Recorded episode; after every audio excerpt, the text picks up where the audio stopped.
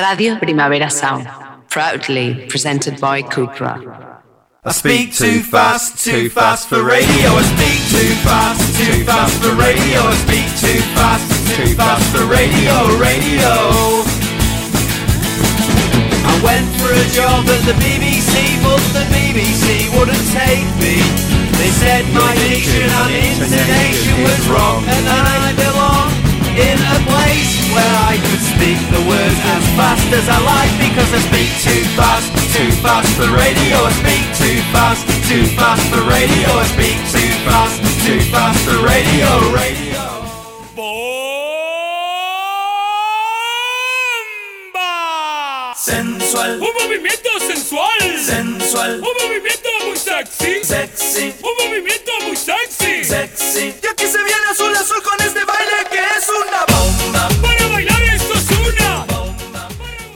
2005, quizá 2006. Tus padres han comprado el Caribe de ese año en alguna gasolinera, quizá en el Carrefour. Escuchas sus canciones en el coche, en la radio, en las fiestas de tu pueblo o en las de tu barrio. Aún no lo sabes, pero la bomba de King Africa, Follow the Leader y Yo Quiero Bailar o Free From Desire se convertirán en la banda sonora involuntaria de algunos de los mejores veranos de tu vida. Pero en esta historia no todo es un idilio de playa, alegría y verbena. Aquí hay también un secuestro, anuncios de televisión que simulan un ataque terrorista al presidente del gobierno, un preso fugado de la cárcel, un juicio por el uso de la palabra Caribe, impagos, robos y malhechores por doquier. Hoy, en Mala Hierba, Megamix, canciones del verano, crímenes y demasiados estupefacientes. Para abajo, para abajo, para abajo.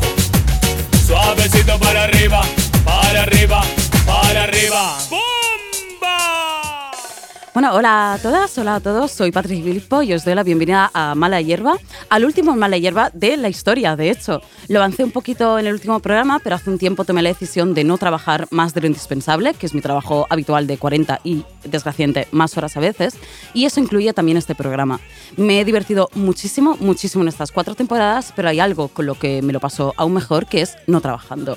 No hay lágrimas, no hay pena, porque además no podía haber escogido mejor tema ni, ni mejor compañía para esta fiestecilla de despedida, o así me la quiero tomar yo, que va a ser este episodio. Hoy hablaremos de los recopilatorios del verano, es decir, todos los veranos de los últimos 30 años encapsulados en una hora de programa, el megaverano definitivo. Y me acompañan en el estudio para tamaña empresa dos maravillosas fans de estos recopilatorios. Eva Sebastián, periodista musical, y Sara Vega, periodista y miembro del equipo de redes del Primavera Sound. ¿Qué tal, chicas? Bienvenidas. ¿Cómo estáis? Hola, muy bien. Hola. ¿Venís veraniegas? ¿Venís frescas? Sí, se siente, se Venís, siente ya se verano. siente- verano en la ciudad. Hombre, a 21 de julio con una ola de calor, si no se siente verano. pero, pero no verano de chiringuito. Estamos más en el verano Claro. de a punto de salir, como Ve- en verano trabajando, ¿no? verano, Yo, verano esclavizadas. Yo tengo la, la sensación de que estoy aquí como, como en un sótano y me van sacando cada dos por tres para que aire, vaya ¿no? A sacar sí, aire. sí, yo, yo recuerdo un artículo que me encantó de Ana Pacheco en el que hablaba que cuando eres adulto, las vacaciones ya solo son lo que te has ganado trabajando, ¿no? En plan, por, día traba- por año trabajado tienes X días y ya es como un intercambio, ya no son esas ah, tres meses de, de verano escuchando el Caribe Mix que, que teníamos. Pero bueno, Desgraciadamente. Vamos, escogiera. vamos a lo nuestro.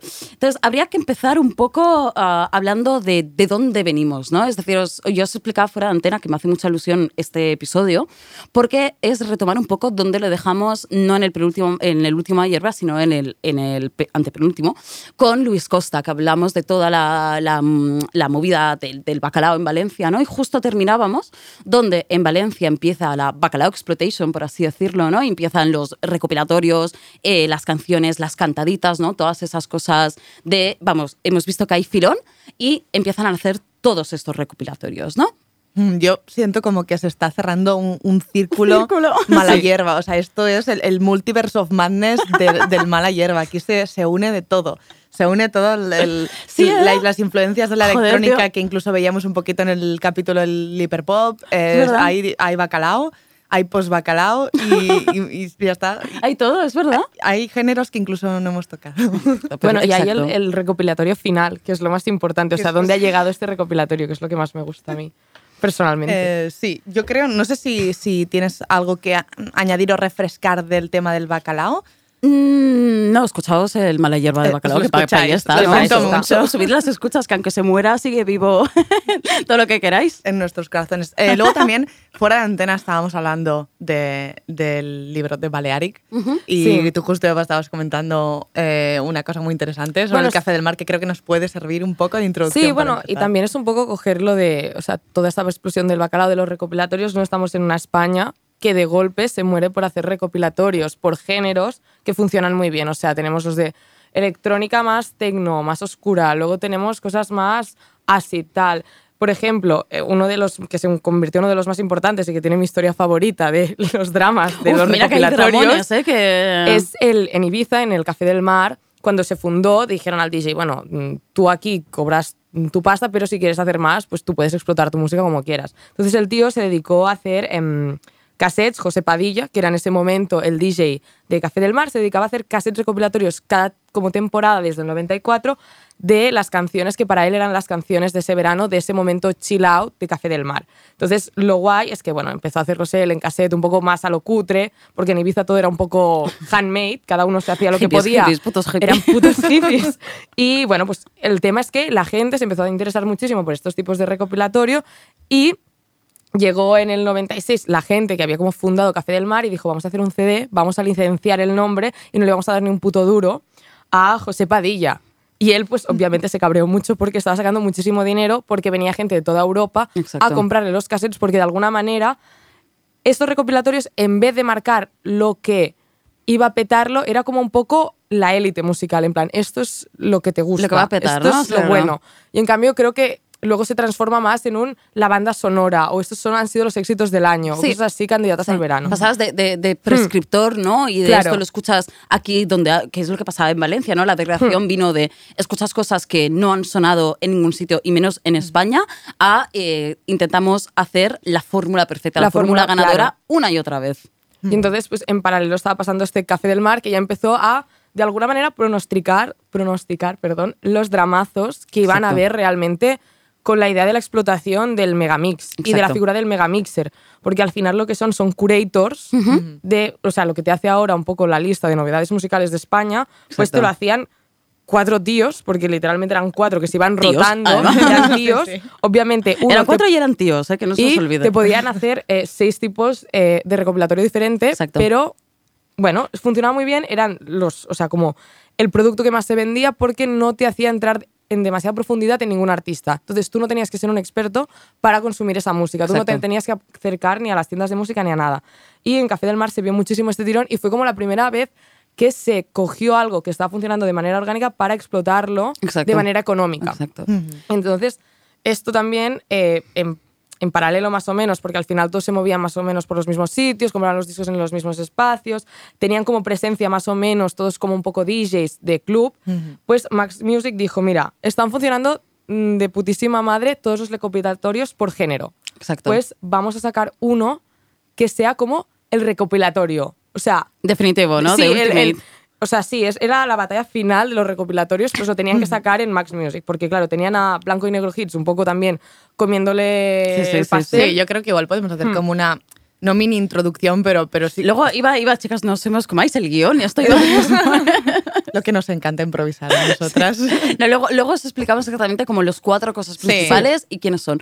Pero es verdad, ¿no? De que empieza esta idea de Max Music, llevó un momento que hizo recopilar de, de todo, ¿no? Y empezó con estos, el máquina total, ¿no? Que cuando Sí. empezaba a recoger... El Max Mix, creo que Exacto. también estaba. El Max Eh, Mix. Sí, la idea está de si esto está funcionando, vamos a, a explotarlo al máximo, Y, se va a convertir antes- en... y estaba uno que me ha hecho mucha gracia, que era el Internet Mix. Internet Mix, O sea, ¿en qué año? uh. 96 dijeron Internet Mix, funciona. Hostia. Sacaron Claro, claro, claro. 10, pero uno se llamaba Internet. Y yo pensaba, ¿quién tenía Internet en el 96 en su casa? Como para ponerle este nombre. Yo, yo, yo tenía un año, por ejemplo, tenía no un sé año. ni si tenía internet, claro. O sea, la- la- nosotros acabábamos, acabábamos de nacer.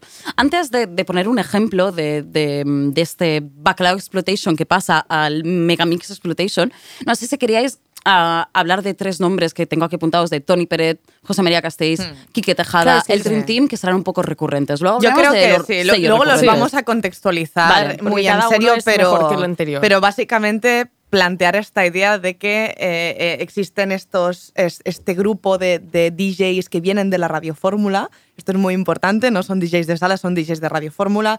Volvemos a esta idea del, del buscar el éxito, buscar eh, convertirlo ¿no? co- El one hit wonder. Sí, como convertir una cosa que igual saldría orgánica, como son los éxitos, en, en- en algo totalmente medido, en, en una, en, un, in- en un producto final que va con ingredientes. ¿no? Entonces estos vienen de aquí, se acabarán convirtiendo en las grandes estrellas, el, el Dream Team de eh, los megamixes y, y yo creo que ah, mm, podemos luego introducirlos cuando hablemos de las Perfecto. discográficas. Y mm, claro, yo oh, aquí os he hecho un cambio de guion al último, al último y de tracklist Se- se han movido minuto. cosas.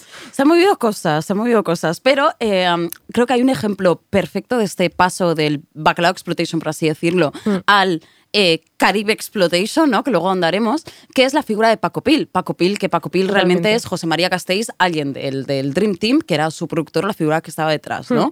Eh, Paco Pil ah, le recordaréis más por, creo que por Viva la Fiesta, ¿no? Esta canción eh, súper bacala, la por así decirlo. viva Exacto. la fiesta. Viva la fiesta, viva la noche, ¿no? Eh, subimos, subimos una aeronave, aeronave, no sé qué, no sé cuántos.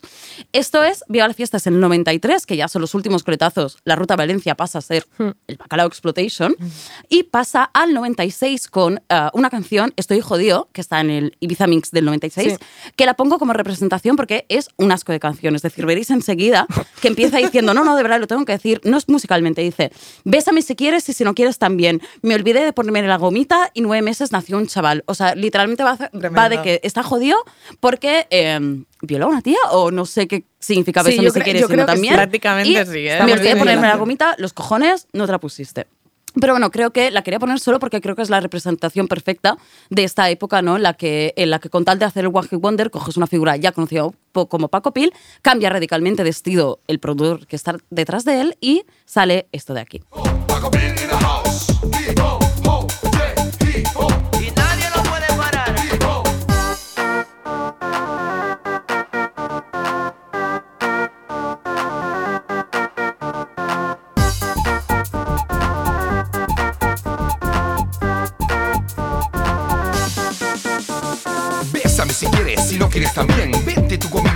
arañame. Rompo tu vestido, tú mi camisa, jodido cinturón. Amor mío, date prisa al sexto o al octavo. Me di cuenta disgustado que la jodida gomita no me había colocado. Y a los nueve meses el niño fue varón. Y a los cinco minutos un hermano vacilón.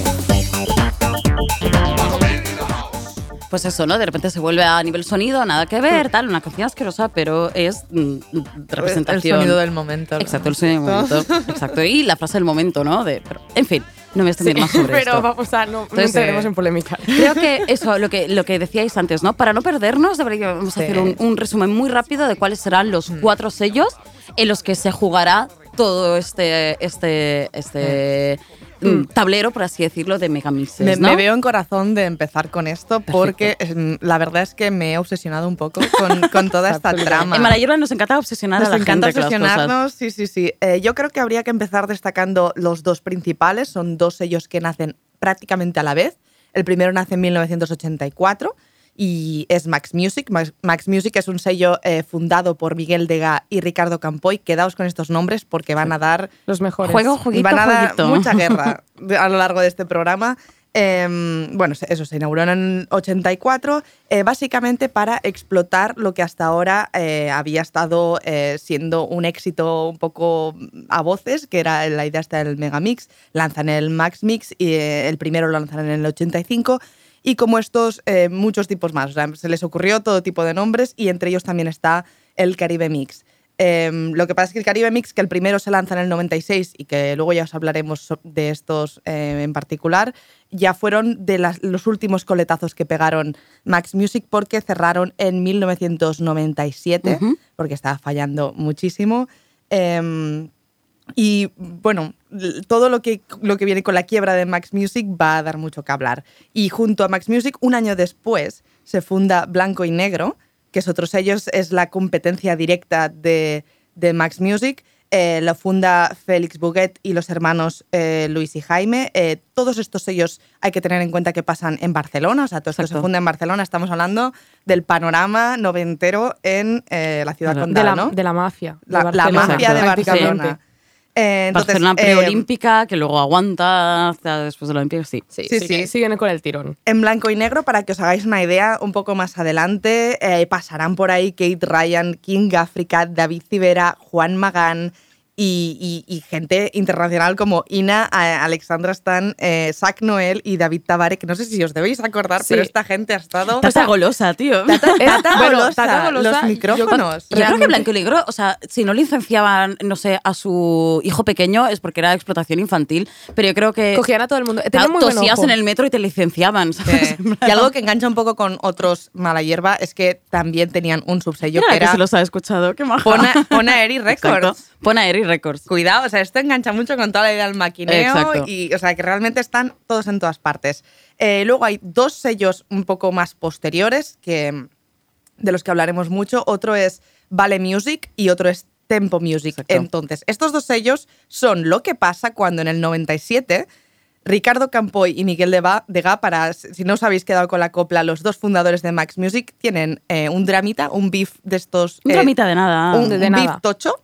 eh, y se va cada uno por su lado. Uno funda Vale Music, Ricardo Campoy funda Vale Music en el 97 y Miguel Degas se queda, eh, acaba formando Tempo Music. ¿Cuál de estos dos acaba funcionando súper bien? Vale Music, que es el que está detrás de eh, OT, el que está detrás de Gran Hermano, el que está detrás de muchísimos productos Sonia y audiovisuales. Selena, tío. O sea, Sonia y Selena. Sonia y ¿sabes? Selena, el que muchos de los de blanco y negro como Kate Ryan, David Civera y tal, también pasan en algún punto por Vale Music. También está Coyote Dax por ahí, está Sonia y Selena. O sea, eh, se van mezclando todos. Eh, vale Music se acabará convirtiendo en una discográfica súper importante en los 2000, que de hecho eh, durará hasta ¿qué? 2000. De- creo que la, la chupa Universal en 2006 Ujú. y, y existe como tal hasta 2011 y luego creo que ya desaparece, pero vaya Bueno, creo que cambia de nombre, que se llama Romba tal, algo Sí. con la R, simplemente cambia de nombre seguramente por alguna cosa de concurso Y de bueno, acreedores. como era de esperar, la discográfica de Miguel Dega, eh, Tempo Music, pues no tuvo mucho... No, tuvo, no fue muy popular, se murió al cabo de, de tres añitos, creo que la fundaron en el 2000 y en el 2003 Ya está desapareció. Sabremos luego por qué. Exacto. Bueno, claro. Es Porque Uy, tiene es que, tela. uy, pasaron cositas. se pues las cositas en cuestión. Entonces, hago, hago un resumen muy, muy, muy breve. Entonces, tienes a Max Music, que son los primeros en petarlo con esto, que son Deca y Campoy. Luego, Max Music rompen, Deca funda Tempo Music, Campoy Vale Music. Y entre todo esto está la competencia directa, que es Blanco y Blanco Negro. y negro, los únicos que parecen aguantar de forma normalita todo esto Exacto. y que de hecho acabarán cogiendo el relevo y otro papel muy importante sin tener tantos dramitas. Exacto. Entonces, estos son como los cuatro protagonistas, los cuatro nombres con los que os tenéis que quedar. Y como decía, como decía bien Sara, cuando Max rompen, Vale Music hace los Caribe 2000 y em, aquí he puesto blanco y negro, pero no, perdón. eh, eh, Sí, no, blanco y negro, de hecho. El o sea, Caribe Mix, sí, perdón, perdón, perdón. Vale Music hace los Caribe 2000 y blanco y negro hacen los O Caribe sea, Mix. hasta ahora la, la idea del Caribe, el Caribe Mix la tenía eh, Max Music, que eran los que lo estaban petando. Exacto. Y entonces, eh, el- claro, el y drama al viene romperlo cuando, pasa, exacto. cuando Vale Music, que son Claro. los, los nuevos rompedores, llegan, eh, le hacen el relevo con este nuevo El Caribe, Caribe 2000, 2000. que, y, y se quedan, sí que es verdad que blanco y negro. Exacto, por detrás va blanco y negro y dice sí. "Mm, Caribe Mix. Y de hecho el 2000, es que es un año importantísimo, eh, es el verdadero año fundacional de todo esto, ¿no? Con esa bomba que abría el programa o con la siguiente canción que vendió un millón y medio de, co- eh, de copias. Yo quiero bailar toda la noche. Baila, baila, bailando, baila,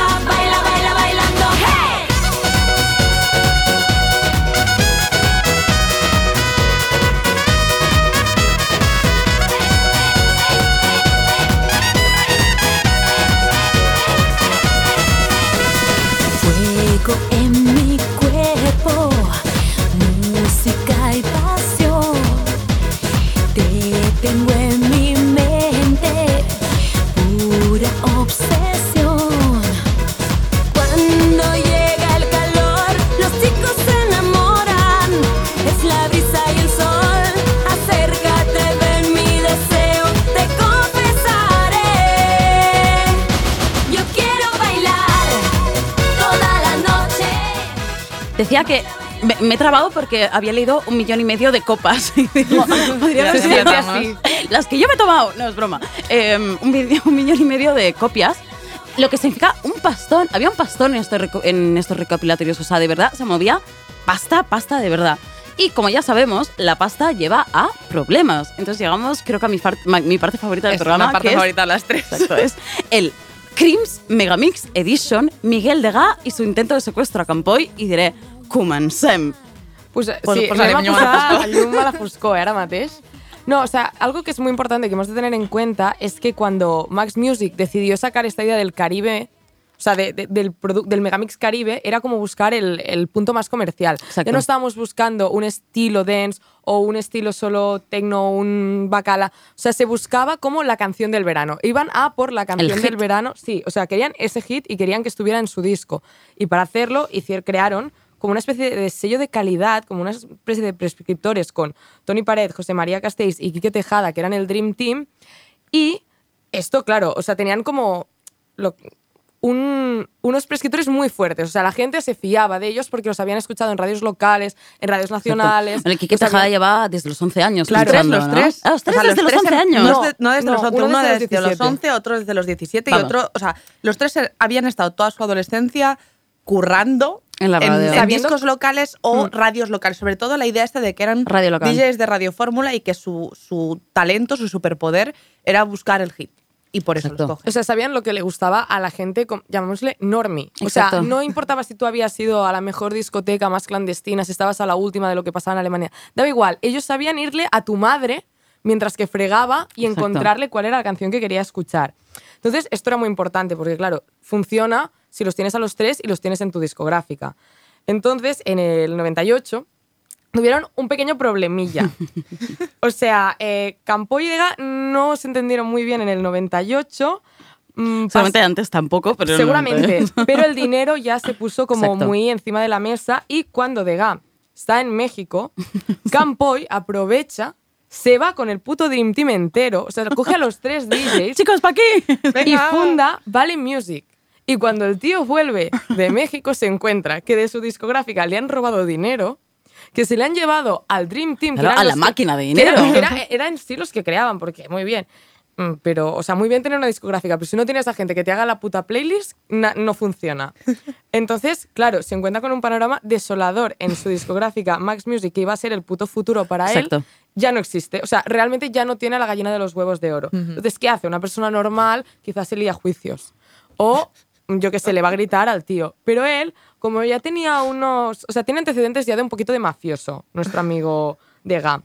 Ya se le había visto, por lo visto, con pistolas, por dentro... Haciendo de- como charlas un poco amenazantes. ¿no? Sí, quizá era una persona que, mira, de fiesta, pues no querías que tirar el cuata por encima, por lo que podría pasar. Entonces, este buen hombre se decide, contrata a unos sicarios, concretamente a cuatro sicarios, y les manda a que secuestren a eh, Campoy. Se va y le dice, mira, mm, lo secuestráis y acabáis. Secuestrar y matar. Sí, y y matar su matar, es muy y él. O sea, Es que es era- muy fuerte, Era muy ¿eh? dramático, era muy Muy dramático. fuerte. ¿Y por qué sabemos todo esto? Porque obviamente em, Campoy sigue vivo, que es lo bueno, o sea, me alegro por él, la verdad. Pero el tema... ¿Por qué sigue vivo? Creo, me, me gustaría... No, no, no, que por qué sigue vivo. Ah, claro, pensaba que decía, no sé, bien, porque debes comer bien. Em, pero no, después de una sesión que estaban dando eh, los, los DJs de- del Dream Team, uno de ellos, concretamente, a ver que, sin, que no la quiero cagar, era Castells, sí. José Era, María sí, Castells. El que estaba detrás de Paco Pil, recordemos. Sí, es un nombre que ya hemos o sea, Paco escuchado. Pil, pero en- era un pobre hombre, era solo Castells. pues Era un fue- pobre DJ. Sí, era Claro. un pobre DJ, mm, 98. O sea, tú tranquilísimo, estás volviendo a tu casa después de hacer una sesión, entras al parking y te aparecen literalmente cuatro tíos encapuchados con pasamontañas. Uno le pone una pistola en la cabeza, el otro un cuchillo en la espalda y le dicen: eh, Vas a morir, vas a morir, ta, ta, ta, te Métete vamos a dentro de la furgo". Métete dentro de la furgo, tenemos a tu familia, ta, ta, ta. Y en un momento dado le sueltan, señor Campoy. Y él, ojo que no. Que yo no soy ese, yo soy el pringao que te ha hecho las playlists. Claro. Pero lo peor de todo es que no podía decir nada porque estaba amordazado. El tío Claro. se tuvo que quedar callado sabiendo Es que habían sabiendo lo que estaba tío. que estaba y No, dentro de una furgoneta ¿Qué haces? parte. O sea, ¿qué haces? ¿Qué haces? ¿Y- y- ¿Cómo te quedas? Claro, tío, en plan, no, tíos, en plan, que os habéis equivocado. No, que claro, soy. luego al final, pues- ¿Qué haces? Sacas el DNI, en plan, ¿qué No, no, claro, es que al final Ah, ¿ves? acabó pasando eso. Sí. Que le, le- le hicieron como el registro, le quitaron las joyas, le quitaron un Rolex carísimo, no sé qué. Porque, a ver, Y- iban bien de pasta, Porque ¿eh? también es tenía pasta. claro. Y cuando le fueron a mirar el DNI dijeron, hostia, Este no es. este no es. Que, Que nos hemos que equivocado. No, no sé qué podrían haber hecho, pero la decisión que acabaron tomando es o sea, como chutarlo de la furgoneta en plena verga. Ya O sea, las montañas. O sea, una persona que se llama Paco Pil lo dejas en verga. Lo dejas en verga. ¿Qué No va a puede pasar, bien. sabes? Eh, y él, eh, bueno, supongo que mm, tampoco querían deshacerse de él, igual se lo estaban como planteando, pero el tío eh, les cogió una pistola, se fue corriendo, eh, fue a encontrar las primeras personas en un coche y a punta de pistola les dijo, ¿Ah, me sí? lleváis a la primera comisaría que pilléis. Bueno. Llega a la comisaría y lo explica todo. Pero es que le habían pegado una buena paliza. O sea, la- gracias, a, gracias a esta paliza, pobre hombre, gracias a esta paliza pudo eh, explicar a la policía y tener como, supongo, el justificante médico para mm, Sí, que se supiera la verdad. argu- argu- y explicarlo al argumentar teledi- por qué al- habías apuntalado a alguien a, a punta de pistola para robarle el coche. Exacto. También Y- eso es importante, porque si no... Digo, explicárselo a la policía y explicárselo al telediario. No podemos poner aquí el Sí. corte, pero si buscáis en YouTube veréis. Y el- el la corte es espectacular, Televisión pero- española entrevistando al pobre señor Castells, que además va con una camiseta como de manga corta, es como un dad. Como- normal. no sé qué me La pasó. persona más normal del mundo a la que Se le lió la noche, le secuestran sin querer. el señor Campoy, eh, bueno, sobrevive tal. Y el señor Degas, ¿no? ¿Lo puedo contar yo? ¿Quieres Sí, sí, contar? sí, estás pero sí, yo quiero hacer. Bueno, no sé si que vas a contar a qué se debía la confusión. No, no lo sé. Vale, pues hago este paréntesis porque yo sí que lo sé. Como ya os he dicho, estoy súper obsesionada con esto. Es que es nuestro crimen, Eh, ¿eh? sí, sí, esto es. Yo ahora mismo soy Carlas Porta y lo estoy, Carlas lo estoy Porta viviendo. contrata a Sara. Por favor, llámame, de verdad.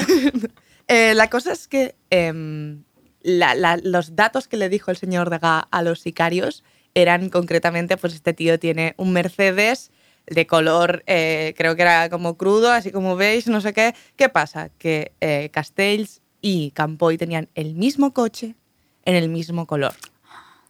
¿Vale? Y daba la casualidad que esa mañana eh, Campoy había cogido el coche de su mujer y no el suyo, lo cual me lleva a, a empezar aquí una teoría conspiranoica. ¿Sabía Campoy Que le lo iban- que le iba a pasar? Porque Yo creo que sí. le- Yo creo que sí. No, Yo no, creo que no, sí. yo estaba haciendo un poco de tonto, investigación ¿eh? y me consta que igual sí que le habían avisado. Un soplillo, ¿no? Un soplillo, "Oh, yo pero creo que igual sí". Pero le dijeron, que pagar de alguna manera. Claro, claro. Dijo Igual, igual no le dijeron si no eres tú, cae el DJ, pero igual le dijeron igual te hacen algo y el tío cambió de coche y lo que no se esperaba era que su Que pillan a Castells, que ¿no? pillaran al que tenía el coche igual que él, ¿no? Pero, pero esa fue, ahí se debe la confusión y la, lo peor de todo es que pillaron a los sicarios porque entraron, la policía estaba creo que buscando como unos clubs y tal y vieron el Rolex Ah, el que de describió Castells Castells, claro. en, el claro. brazo de uno de los sicarios y gracias a eso supieron pillarlos.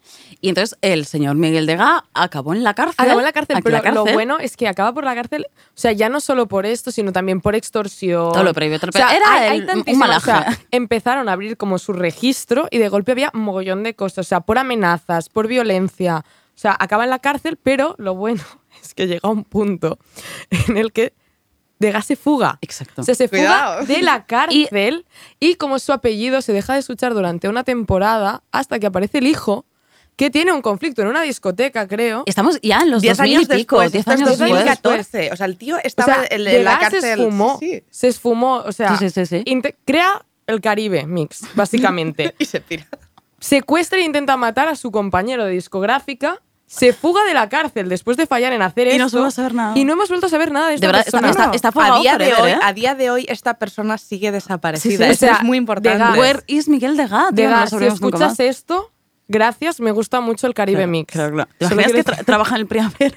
Mira, no diré cap comentario. También, si nos escuchas, por favor, una entrevistilla nos vendría. No, yo creo que nos vendría súper bien. Queremos, la exclusiva. Y se vuelve a saber eso cuando matan a su hijo en las portadas de una discoteca que dices, hostia, tío, la historia ha Voy, seguido voy a 10 especificar. años después. En la bikini.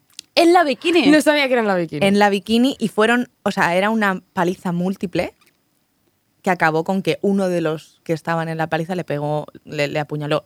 Y era se murió así. el hijo de Miguel Degas. No, No, yo creo no, que, pero o sea, sí, él, él o sí, sea, pero, el- pero la, la persona, o sea, pero es muy fuerte. Y lo peor de todo es que se llamaba igual. Le pusieron el mismo nombre, mismo nombre y apellido. ¿Cómo, cómo, cómo? Claro, cómo? es que hubo mucha gente que se pensó que se había como capturado, o sea, como que Miguel- matado. no, pero era el El hijo, hijo ¿no? se Que llamaba mataron. igual que el padre. Claro, se llamaba igual que el padre. Claro, o sea, se pensó que realmente se Ah, que habían había matado a Miguel Degas de verdad. a Miguel Degas, el, el prófugo. También te digo yo que Pero- si matan justo a... O sea, yo creo a tu que... hijo con tu nombre, quizá te estaban intentando matar a ti, Exacto, Miguel que algo tiene que ver, que algo, algo, algo tiene que... Uy, sí, sí. pe- perdón, porque me he cargado el... Pero es que, de es- eh, o sea, lo que me parece muy fuerte es que él estaba en la, en la cárcel Cuatro Camins, pero habíamos llegado a un punto, creo que le habían tocado tres o cuatro años. eh, la fuga fue en 2003 y creo que a él lo metieron en prisión en 2001, o sea, que en realidad estaba a punto, Estaba a punto de cumplir. salir. Y había llegado a un punto en el que por beneficios eh, estaba, eh, le dejaban ir a trabajar, o sea, él iba ahí y hacía su, su Caribe Mix. cositas. Bueno, ya no, porque ya no lo tenía, Claro. pero i- iba haciendo como sus cositas y luego solo tenía que ir a la cárcel para dormir. O sea, que el tío realmente... Y aún dijo hasta aquí. Él dijo, hasta aquí. "Ah, hasta aquí". Paso. Ay, no lo sé. Hay, hay que investigar. Hay que Hay que investigar. investigar más. Hay que investigar. para hay que hacer para un, Carlas un- Porta, llámanos, te hacemos Exacto, un programa exacto. chulísimo. Come. Pero lo guay, lo guay de todo esto es que en realidad habían todos estos dramas, habían todas estas mm, roturas entre discográficas y tal, pero el Caribe y el Caribe Mix siguieron sobreviviendo. Exacto, exacto. O sea, se siguieron haciendo hasta que llega un punto en el que se decide demandar, porque claro, una parte se queda Caribe, Exacto, exacto. con el año- Ah, eh, ¿Eso lo contamos ya? ¿queremos ir ya o queremos poner...? Mm, No. No, vale. pues Vamos no a me- poner- Va- vamos a, dejamos el segundo drama para, Sí. para luego, Sí, ¿no? exacto. Me Sí, Me encantan sí, señores, drama, músicas ¿eh? y dramas. Se Exacto. parece a mi vida sentimental. Va- va- vamos a poner una canción y luego os comento una cosa muy curiosa que me ha pasado con esta canción, pero vamos a escuchar Gusanito, Vive la Vida, Caribe 2004.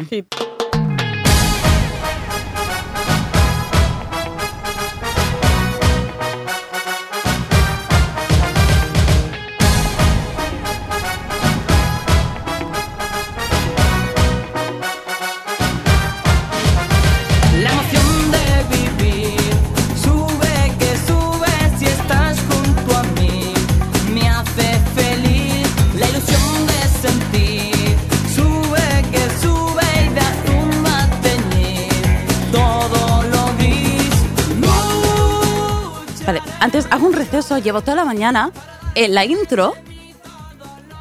Hay una canción que yo, yo canto muy mal, ¿eh? pero hay una canción que creo que es de, de indie pop español, por así decirlo, tipo Ponsetes, que es la intro de Gusanito que hace na na na na na, na en tu mirada, na na na no digas nada, na Sí, na na na na sí, tu no, no, Y es la puta intro de Vive la Vida. ¿Qué canción es, por favor? No, Pues es lo único en lo que he pensado todo el día.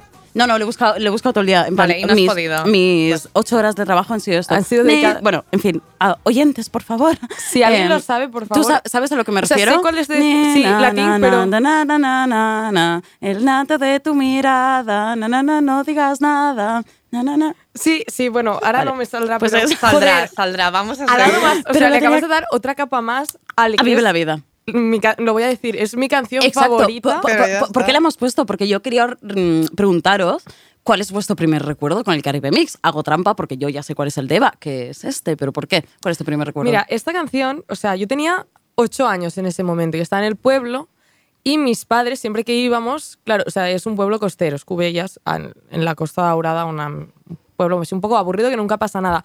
Pero una de las cosas que sí que teníamos, aparte de una frutería solo, eran los Tom Manta. Y siempre te vendían los Caribe Mix. Y los O Caribe 2000 Caribe o 2000 o lo que fuera. Entonces mi madre, a principio del verano, cuando llegábamos ahí como a principios de julio, compraba todos los recopilatorios, o sea, el Estrella, no sé qué, los vecinos compraban los otros y entre como todo el edificio teníamos todos los recopilatorios de música. Era como que querían montarse su propia verbena a base de comprarle al señor del Tom Manta. Yo me acuerdo muchísimo de este disco porque esta canción me flipaba. O sea, es un tío en el videoclip con el pelo de, de Pincho, punta. el pelo sí, pincho. pincho. Un poquito no muy agraciado. Un poquito Andy Lucas, Sí, primera muy, época, muy ¿no? Era la chicas y él Sí, te cantaba gusanito, como... hombre, te veíamos gusanito, maricón, Claro, como, como, por algo ¿qué, qué- qué- vas a hacer, qué claro. estética vas a tener? Y para mí era como... Un mi- señor con corbata, ¿no? Hola, soy gusanito. Soy vengo- gusanito. Vengo a Sony. Un tío cachas, soy gusanito, no va a ser.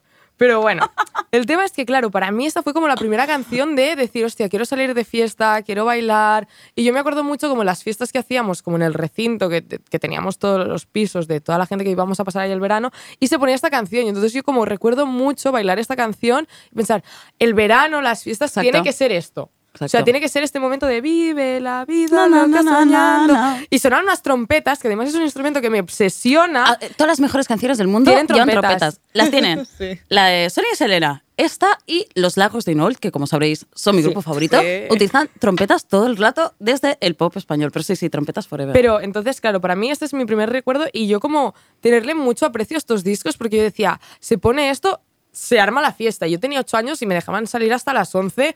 ¿Con eh, ocho años? O sea, salir literalmente mía, al, al recintito que era un jardincillo. Al parque, ¿me entiendes? bajar al parque. Sí, pero al parque con mis padres. Pero con los padres de todo el mundo. Entonces era como la noche Ah, vale, que se hacía comida entre todos. Ah, qué guay. Ponían el radiocassette y claro, lo que sonaba era el disco estrella, Caribe Claro. Mix, Caribe 2000. Y entonces, para mí es Claro. como un recuerdo muy, muy fuerte de cómo fue mi verano y cómo se fue distorsionando hacia la adolescencia Claro. esa música. Y, y- y de hecho, lo mencionaré brevemente, pero es, es la cosa que, que subyace en todo este programa y la razón de ser, ¿no? Que es lo que dijimos la noche que decidimos hacer esto, ¿no? es a nuestra cultura musical nace en parte de aquí, Nace es aquí. decir, Nace gracias o a se re- ve muy influenciada. Claro, pero Sí, sí. estamos en la época de que no era internet, etcétera, y tú, tú eh, descubrías el mundo que te ponían al alcance, ¿no? Como ahora que tienes todo el mundo al alcance, Claro. aunque luego hablaremos de payolas y cosas Sí. así. Pero aún así es como nuestra cultura musical se fundamenta en cosas que hemos escuchado aquí, nuestros recuerdos más felices, como decía al principio, muchas veces se fundamentan en cosas aquí, ¿no? De que, que escuchamos aquí. Y eso es muy guay. Sí, Sí. yo, yo la- mi, mi recuerdo lo voy a situar en el otro punto de Eva, o sea, en el otro lado del Exacto. verano, concretamente en septiembre. Yo creo que a mí me lo compraban tanto, eh, yo la verdad es que lo siento, lo siento por el señor de Gap, pero yo era más de Campoy, yo era más de Caribe 2000. Yo tenía Caribe 2000 y tenía también eh, Estrella. Yo era una vendida, yo todo. Exacto. O sea, yo Ya- cua- ya eh, melómana. Una niña de 8 De hecho, de años, hecho- melómana. Sí, sí, os Yo- parece- Yo tengo el recuerdo de que me los compraran en el Carrefour o en el Alcampo de Barcelona. Supongo que les daríamos la tabarra en el coche yendo al pueblo, volviendo del pueblo y tal, pero el recuerdo que tengo es volver. Yo toda morenita con esas trenzas de, de colores que te hacían en el pueblo, que eran sí, Lo que vendría a ser apropiación apropiación cultural. Pero que se te quedaba el pelo asqueroso, además, que luego sacabas A mí una eso de vez se allá me cayó, a mí una vez se me cayó y me quedé medio calva. Mi madre me dijo, Yo- no te voy a dejar calva, no te las vas a hacer.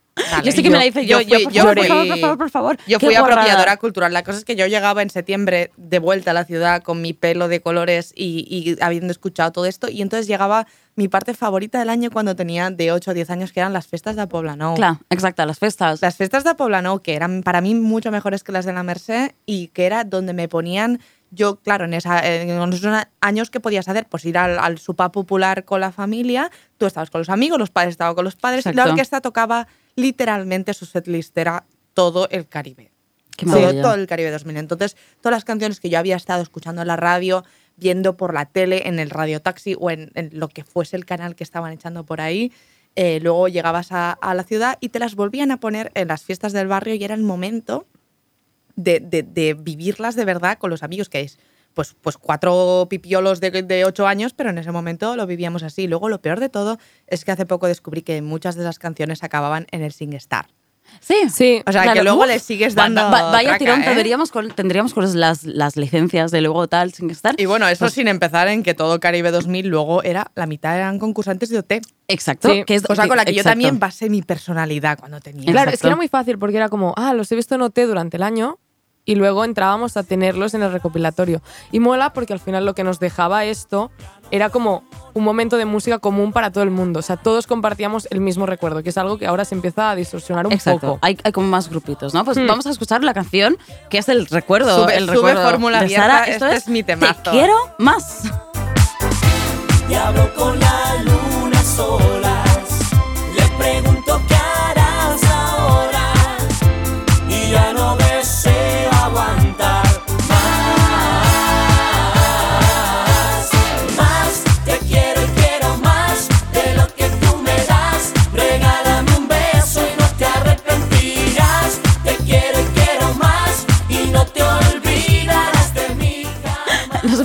iba a cantarla, he apretado el botón. y iba a decir, Te quiero, quiero más.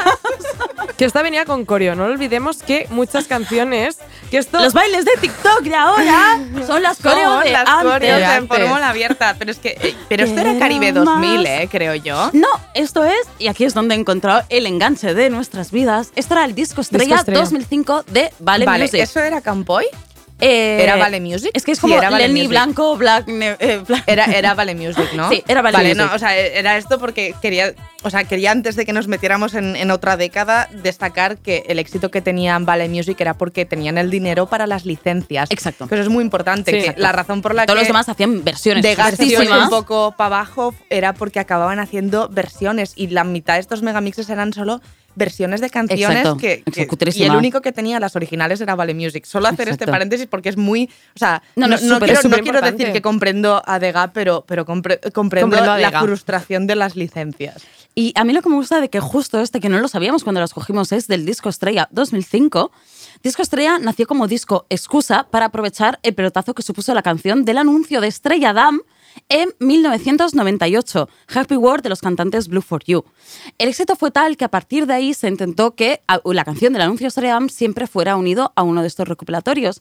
Y aquí es donde ha- hacemos un salto que a mí me flipa, que es de, de disco estrella ¿vale? Con la canción del anuncio Estrella Damm pasamos a 2009 Mediterráneamente. La canción del verano la sigue dictando Estrella Damm, que no tuvo éxito con el disco Estrella, era de los megamixes menos escuchado. Era uno que estaba ahí. Era bastante Pero- residual. Es que Sí, y en cambio ca- cambiamos, hay un cambio de época, un cambio de sensibilidad y Mediterráneamente lo peta y la canción que suena, el anuncio Estrella Damm que ves en la tele o en YouTube, es la canción del verano, ¿no? Entonces, si os parece, vamos a abrir Vamos a este abrir este tema melón. Vamos a abrirlo. con, uf, de Hola. chills. Me voy a poner la piel de gallina, vamos, venga. Kissed you goodbye at the airport, held you so close to me. I said, So here we are now, and I can't stop from crying, Lily. And you said, Hey, hey, ho, you know this is the way to go. You will forget about me when I'm on that plane.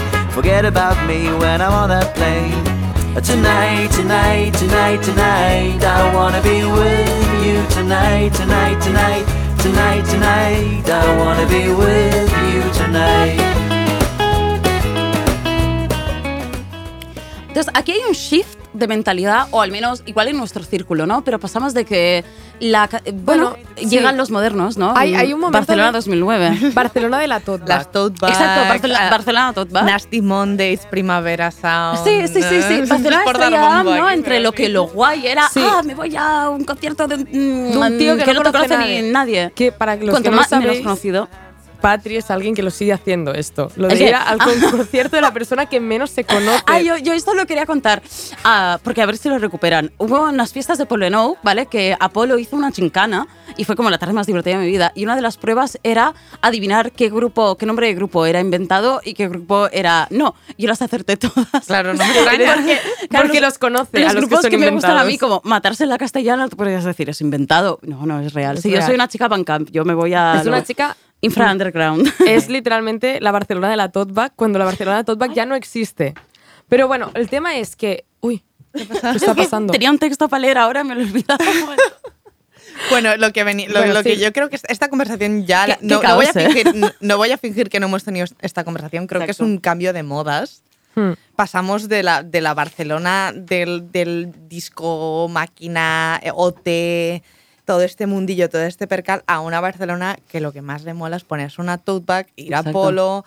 em, Y ojo, y una- el Indie Sleaze, los Bueno, y una triangulitos. Y una marca y- que entiende esto a la perfección. O sea, Estrella bueno, y todavía sigue. O sea, vi- Estrella nunca más se deshizo de esta asociación con la música, con la cultura, indie, por así decirlo, moderna, ¿sabes? Sí, bueno, hubo, existió este momento en el cual empezamos como a repudiar un poco los orígenes, ¿no? Tenemos esta idea de- del megamix, tal. Estamos Exacto. también Bueno, en, y- en y- 2009, perdón, 2009, me- época de mule. Me pondré freudiana, pero Ojo. Ojo, ojo, ojo, ojo.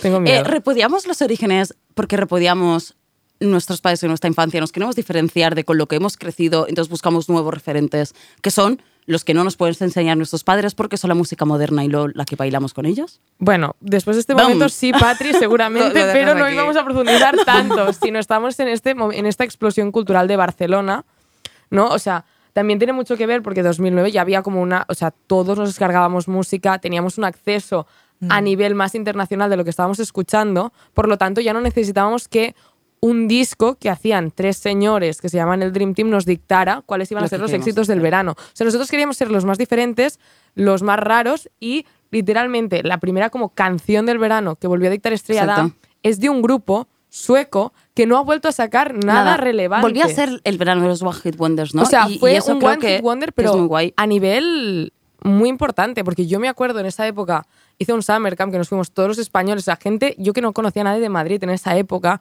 nos fuimos todos a Inglaterra y de golpe todos estábamos de acuerdo que Summer Cat era un temazo. Sí, sí. O sea, y como en Inglaterra no lo conocían, vaya panda paletos, casi. Hablando de suecos, quiero deciros De que suecos. Spotify lo fundó un sueco y Boom. lo fundó en 2008-2009. ¿Ves? Boom. O sea, No, te- es que te lo juro que fue un año Boom. clave. Shift. clave. Y, y yo Es quería decir, Ships. por eso me he levantado y, y tal antes. Había un texto de, de Young Vibes ah, muy guay que hablaba de la época en la que ahora entraremos, que es la época Avicii, 2008-2009, em, del pop saturado, las pulsadas de colores neón, etcétera, la estética Project X, y os lo quería leer un trocito. Me lo leí Decía, ayer por la noche. La muerte de Avicii es algo extraño porque su memoria es confusa y absurda. ¿Quién era Avicii más allá de un MP3 chungo mal etiquetado en el USB de un DJ o en el móvil de un amigo? ¿Existió Avicii fuera del aux de un coche o pasado un escenario de festival? Avicii perteneció a otra era, a un mundo que ya no existe. Avicii representa unos años extraños en la cultura juvenil del siglo XXI. En el otoño de 2008, el futuro de una generación se esfumó. Una crisis financiera que dura una década destruyó el mundo tradicional y lleno de certezas que esperábamos encontrar una vez graduados. Pero, todavía demasiado jóvenes para chocarnos contra esa incertidumbre, a la crisis de 2008 le sucedieron unos años de negación eufórica. Durante los primeros años de los 2010 no había nada que temer.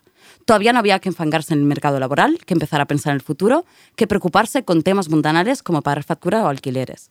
Es la era a la que llamaré Vodka Red Bull TM, cuando todavía la juventud no era woke, sino que lo que le molaba era el EDM y el MDMA era considerado como algo edgy. Eran unos años de la negación más absoluta, frenética, febril y apasionada de la década.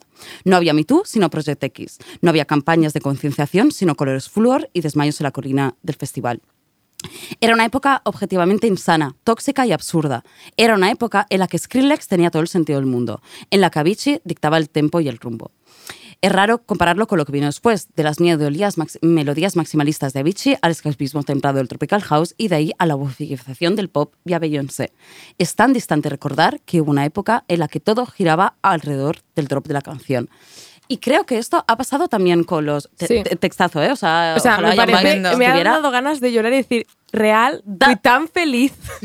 Y, y- y de hecho, creo que es algo que le ha pasado también a los anuncios de Estrella Damm, ¿no? Y es a cuando empezaron a Totalmente. perder fuelle. Es decir, ahora mismo, obviamente, ya no puedes pintar esos veranos despreocupados en los que anu- alquilabas Ya no- una ya no playa. cuela. junto- ya no cuela. Bueno, necesitábamos últimos. un sueño, yo creo. Era Claro. el momento que necesitábamos que nos vendieran un sueño. Y tirar porque- para adelante. Ahora, en Hmm. cambio, nos es dos. mm, Los Estamos- últimos dos años son la crisis climática, etcétera, que son las- los temas de los que no tienen, no, o creen Estrella Damm, que nos tienen que hablar, ¿no? Pero ha- estoy ha estoy muy harta de la concienciación de decir, ya está, no nos Y- concienciemos. Y a mí me, me choca mucho que justo sea 2009, porque para mí la canción, la mejor canción de Ben Yard es eh, 2009 Sueño, que justo, justo marca en 2009 el momento en el que fue más feliz, ¿no? Entonces, bueno, me, me, me pareció muy, muy curioso poder unir Estrella Damm, Sí. el indie con la otra tendencia. Había dos tendencias, Claro, el sí. indie y Project X, ¿no? Que Era- Project un yo equipo creo que era más mainstream, ¿no? Pero sí. Claro, Sí, claro. Pero Era eran lo- más- los dos arquetipos que a veces se pisaban, eh, o al menos en mi adolescencia sí que se Sí. pisaban con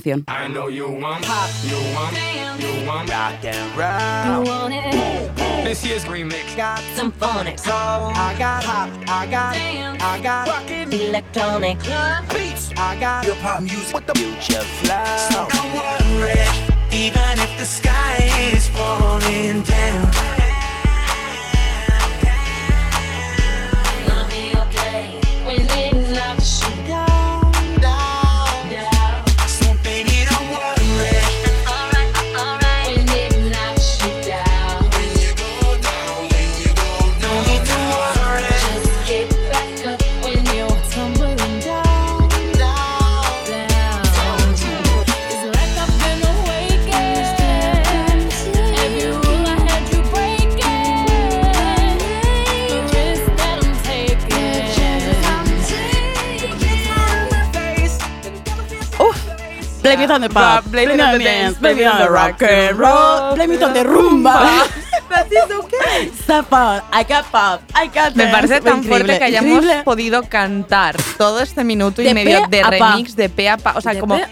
Yo este susto lo tuve la primera vez que lo, lo volví a escuchar después de muchos años. Y hace- sabías que fue como un momento, o sea, como estos momentos de, de que se me acaba de destapar una cosa que. que Increíble, una Magda- parte de mi cerebro que Prustiana. no o sea, la, euforia melancólica es esta Increíble. canción. Y es 2009, 2009 sueño, como, como dice Ben Yard. Esta es, para quien no sea de nuestra generación, es el Blame It on the Pop, el um, remix, megamix, mega mashup anual que hace todavía hace, pero ese es el mejor y el único que tenéis que escuchar, DJ Earworm, ¿vale? Cogía trozos de ¿Todavía canciones. de- sí, sí, Sí, sí, sí, sí, sí. Pero son, son infames, son infames. Claro, el de escuchar. 2009 estuvo bien, estuvo bien pero... mm, ¿El Tam- de? También os voy a decir. 2010. Ah, También os voy a decir una cosa. Este es que yo creo que igual fue uno de los mejores años en el pop comercial. Exacto. Sí, Que rea- O sea, de- realmente, o sea, fue el año bueno, de Black Eyed Peas, Beyoncé. Single Ladies, o sea, que igual un Miley Cyrus era, to- era todavía eh, antes, ¿sabes? Casi después de Hannah Montana. O sea, ahí suenan Beyoncé, suenan eh, Lady Pitbull, Gaga, suenan Lady Gaga. disco, ¿eh? Lady o- Gaga. Hola, Suena, muy Poker suena Face. Florida. Suena Florida, suena O Poker sea, Face, un suena año, un Katy año en el que Perry. te sacan disco Katy Perry, Florida, eh, Florida. Pitbull, eh, Lady Gaga, Miley Cyrus, Beyoncé, pues igual, igual- Black Eyed Peas, a Sí, claro, o sea, igual, es el, Feeling. igual es el mejor. Es que I Tayo Got a Feeling Cruz, es Project. X, es 2009 encapsulado en una canción. En y una esta canción. canción es, ya que vinimos de los megamixes, ¡buah! es que es el megamix. Es, es, es- es como el la megamix canción del definitivo. verano es un megamix. Y, de golpe. y- y para nosotras, después de la construcción de tu identidad a través de tus padres y tal, esta era como Claro, la, era la tu respuesta, identidad. era la ¿no? respuesta. Y es increíble. Es que nos lo sabíamos todas de memoria. Sí, sí, yo pero todas, ¿eh? podría cantarlo y es un puto mashup y te lo sabes de pe a pa como si fuera una canción propia. Entonces Yo me lo ponía, me acuerdo que me lo ponía en el instituto, en plan, cogía eh, en esa Yo lo época que, en el claro, es el que a mí me instituto, pilló claro. el primer año Claro. que teníamos eh, ordenadores, como así Es que portátiles, entonces me los podía poner, esto. me lo descargaba en el emule, me lo ponía ¿cuántas, como- ¿cuántas tardes, cuántas tardes lo he Sí, claro, escuchado? estamos llegando, es- o sea, para mí esto es muy relevante porque llegamos a este momento en el cual ya no hemos de acceder a DJs de Radio Fórmula para encontrar la música que nos gustaba, la música que estaba escuchando nuestros amigos, tenemos otros medios. Y de golpe realmente esta canción Blame It on the Pop la gente la escuchaba a través de YouTube, o sea, Exacto. ya no accedí, o sea, no necesitabas acceder a la radio o alguna cosa así, simplemente entrabas tú en tu ordenador y creo que es un momento Es- es como- pero que gira, gira muchísimo la manera en la que comprendemos cuál es la canción del verano. O sea, el medio por el que ya nos llega ya no es ni la radiofórmula, no son tampoco las verbenas, porque en las verbenas esperamos encontrar Exacto. lo que estamos escuchando en casa. Entonces, como que de alguna manera sentimos que ahora somos nosotros quienes estamos decidiendo esta música. Sí. Lo cual en nuestra generación concretamente es mucho más exagerado porque es también nos estamos haciendo mayores Exacto. y ya papá y mamá no son los que deciden la música, sino que yo tengo un portátil y me, gasta, me he descargado unas canciones por emule sin querer. Project X, cuando lo he puesto, me ha salido una peli porno y acabó haciéndome un disco pirata Exacto. mío con mis canciones. O yendo de YouTube en YouTube de cosa en cosa. O sea, yo, yo iba a hacer un. O en un- mi caso es MP3 que me había tuneado con unas stickers Exacto. así Stickers, como siempre super stickers. 2000 eros. y empiezas a eh, llevarte y lo la música ahí. contigo, ¿no? Y Sí. iba a hacer, es un chiste malo, pero también. Ojo. haces tuyos los medios de reproducción. Es decir, si con Marx te hacías tuyos los medios de producción, Uh. haces tuyos los medios de reproducción. Pero es verdad, empiezas a decir tú cuándo y cómo y qué música reproducir y compartir con tus amigos. Y no nos queda mucho tiempo, entonces ah, tenemos que hablar un momento del el sumum de la EDM cultura. Claro, cuando porque- todo esto peta, cuando es neón, puro, duro, baile, Son glow sticks, son... sí, sí, Quiero decir que... me enamoré. O sea, yo creo que mi primer gran amor fue esta cultura de fiesta. O sea, yo estaba enamorada de las fiestas, me encantaban. O sea, tenía 15 años y vivía por y para, feliz. fal- Sí, para sí. falsificarme el DNI y entrar en este tipo de fiestas. Y, o sea, eh, creo que fue algo muy fuerte, ¿no? Porque igual que estamos hablando de que mm, Estrella Damm entendió perfectamente el Mediterráneamente, la Barcelona de las tote bags, había como toda otra cultura que también está basada mucho en el consumo de realities, por ejemplo, de, de cómo estábamos consumiendo el Jordi Shore, el Jersey Shore, un tipo de fiestas muy concretas que no eran propias nuestras, que eran más de los eh, anglosajones, que luego eran los que habitaban Ibiza. Y nosotros estábamos viendo esto durante todo el año, entonces llegaba este mundo y es eh, Mallorca sin padres. Todas estas excursiones que antes se les ofrecía solo, solo a los británicos o a los americanos para irse a sus spring breaks, de golpe también se nos empezó a ofrecer a nosotros. Y entonces llegó esta explosión del EDM donde Ibiza era literalmente la meca. O sea, Volvía a ser X. Volvió, Volvía, o volvía, sea, muy claro. hubo fuerte. como una bajada y volvió a subir, pero Exacto. volvió a subir con este DM, con estas, Y- con estas, o sea, eran pinchadas de DJs que eran literalmente el Cirque du Soleil. O sea, mm, para respuesta, eh, Tomorrowland. O sea, yo me acuerdo hablar con mis amigos y decir, cuando seamos mayores nos iremos todos juntos a Tomorrowland. Tomorrowland. ¿Sabéis qué ha pasado? No hemos ido. No ha pasado. Si me escucháis, bueno, ya os parlem. Ahora va al sonar. No cal, ¿no? Pero, pero realmente existía como toda esta idea del show, del DJ en Exacto. el EDM. Y se hizo muchísimo más grande y de golpe toda una cosa que era electrónica, quizá tus padres no conocían, que no eran música popular y tal, entró en la radiofórmula de golpe. O sea, esta Y- música dance vuelve o coge muchísima más fuerza en la radiofórmula tradicional. O sea, los 40 principales empezaron a pinchar Esto. esto. Entonces entraron aquí. ¿Y, y, y qué es esto? Que empiezan a pinchar, temazo, empiezan a pinchar esto. Don't you worry, don't you worry, child. Heaven's got a plan for you. Don't you worry, don't you worry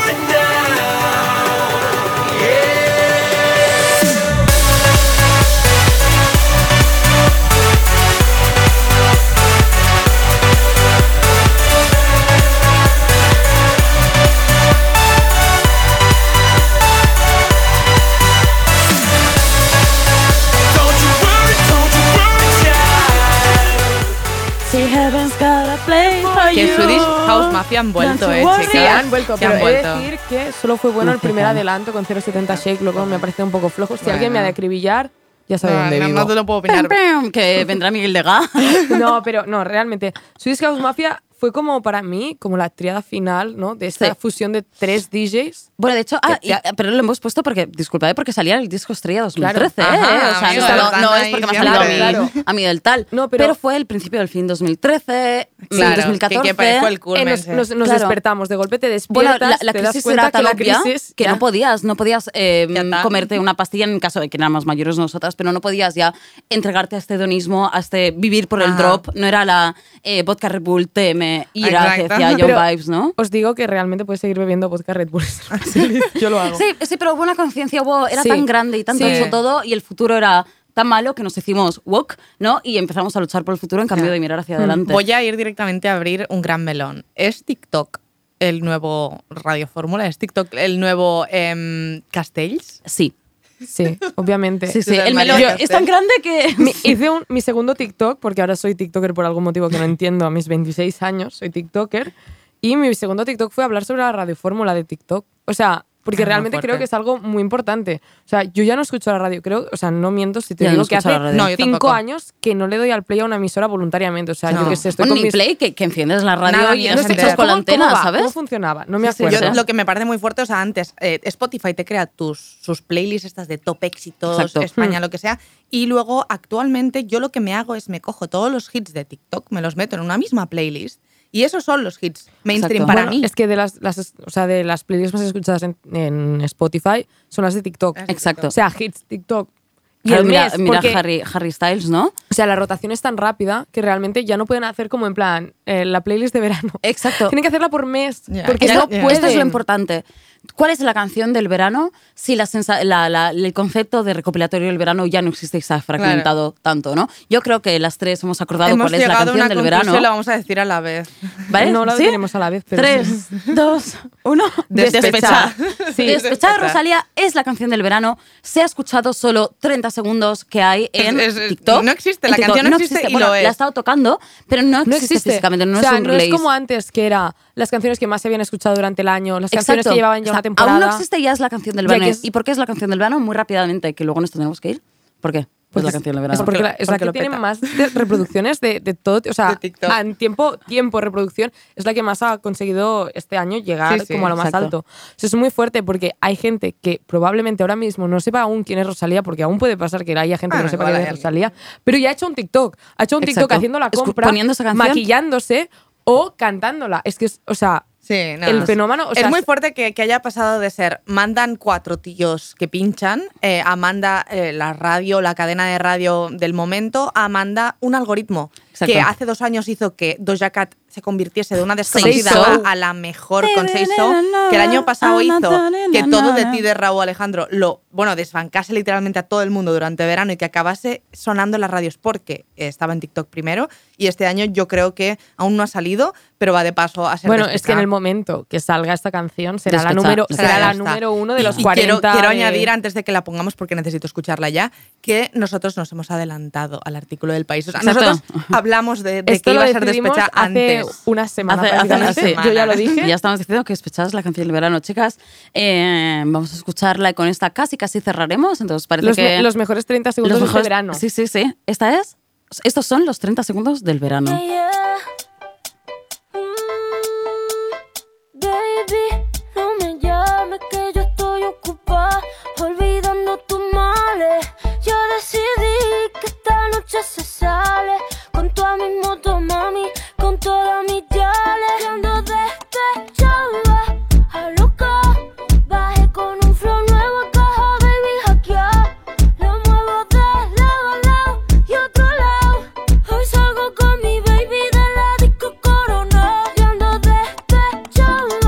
Pues eso eran los 30 segundos de la canción del verano. Y con esto, eh, Eva, Sara, os, os despido. Muchas gracias por acompañarme en este, en este último Mala Hierba. Ha sido... Oh. Ha sido un honor, la verdad. La verdad Sí, es que a mí me ha hecho mucha ilusión mí cerrar también. así. Qué guay. Así que ha sido una hora divertidísima.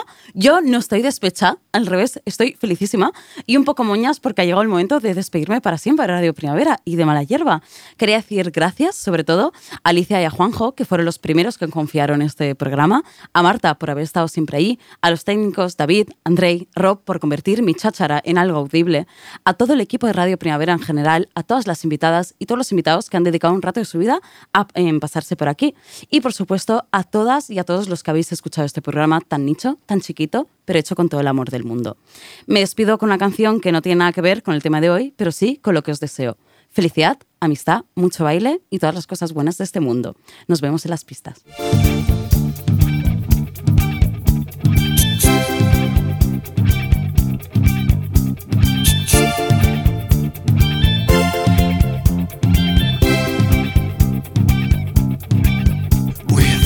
choice, no, we don't want to die.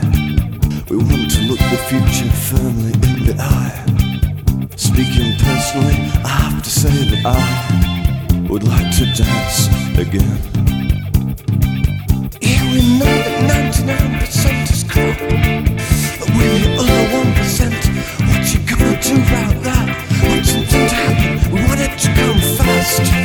We want to dance.